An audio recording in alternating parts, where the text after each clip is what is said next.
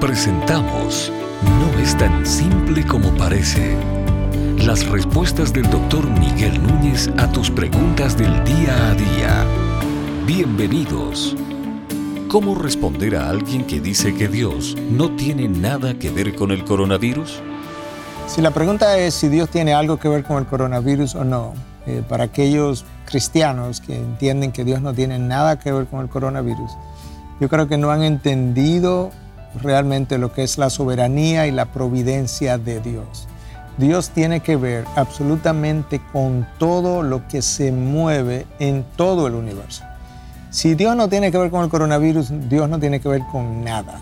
Porque ¿cómo sé yo con lo que, qué es con lo que Dios tiene que ver y con qué es que Dios no tiene que ver?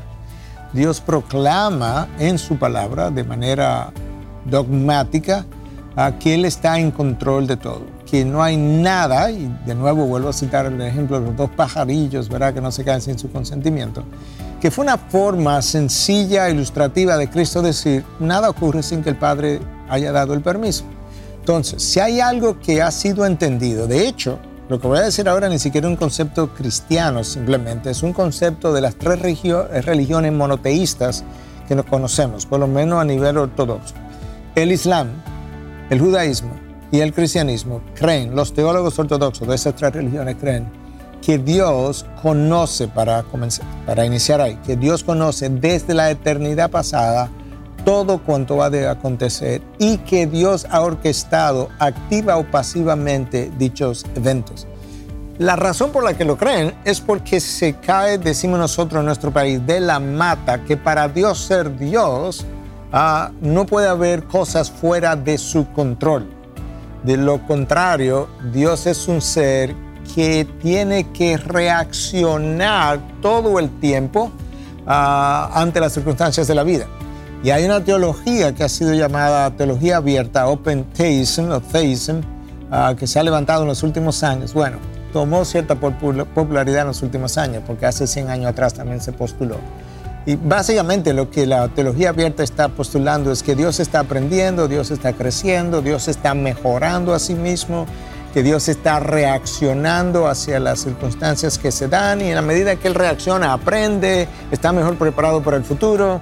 Eso suena más como una criatura que un creador realmente. El creador, la razón para la que no aprende es porque lo que existe, Él lo creó. Es como decir que el que inventó una, no sé qué cosa, una computadora de X tipo, está aprendiendo de ese modelo. No, él puede aprender más allá, porque es una criatura. Ah, pero Dios, para comenzar, es creador, es omnisciente, es infinito. Todo lo que Dios es, todos sus atributos son infinitos en sus dimensiones. Y la sabiduría es uno de ellos, y el conocimiento es otro de esos, de esos atributos. Por tanto, Dios no puede aprender nada y, no solamente no puede aprender nada, el control de Dios es infinito. Dios tiene que ver con un accidente de carro que pudiera estar ocurriendo ahora mismo en la esquina, independientemente si el conductor está ebrio o está borracho. Eh, Dios tiene que ver con eso. Él puede evitarlo y si no lo evitó, Él dio el permiso. Quizás ha evitado múltiples otros accidentes que nosotros no conocemos, que quizá un día Él nos revele, de manera que, una vez más, el concepto de providencia, el concepto de soberanía, el concepto de Dios, de, omnisciencia, de omnipotencia, todos ellos, para estar presente en Dios, son, y son cosas que en el concepto de Dios, del judaísmo, del islam, del cristianismo, están. Si están presentes en Dios, entonces Dios tiene que ver con todo. Ahora, ¿qué, ¿cuál es el propósito de Dios con el coronavirus? Podemos discutirlo hasta mañana si queremos pero de que Él tiene que ver con, con, la, con la pandemia, sin lugar a dudas. Él tiene el poder de pararla cuando Él quiera, Él tenía el poder de evitarla cuando quisiera y no lo hizo y va a terminar cuando Dios lo decida. No es tan simple como parece. Es una producción de Ministerios Integridad y Sabiduría. Para más información, visita nuestra página de internet integridadysabiduría.org. Gracias por tu gentil atención y será hasta la próxima.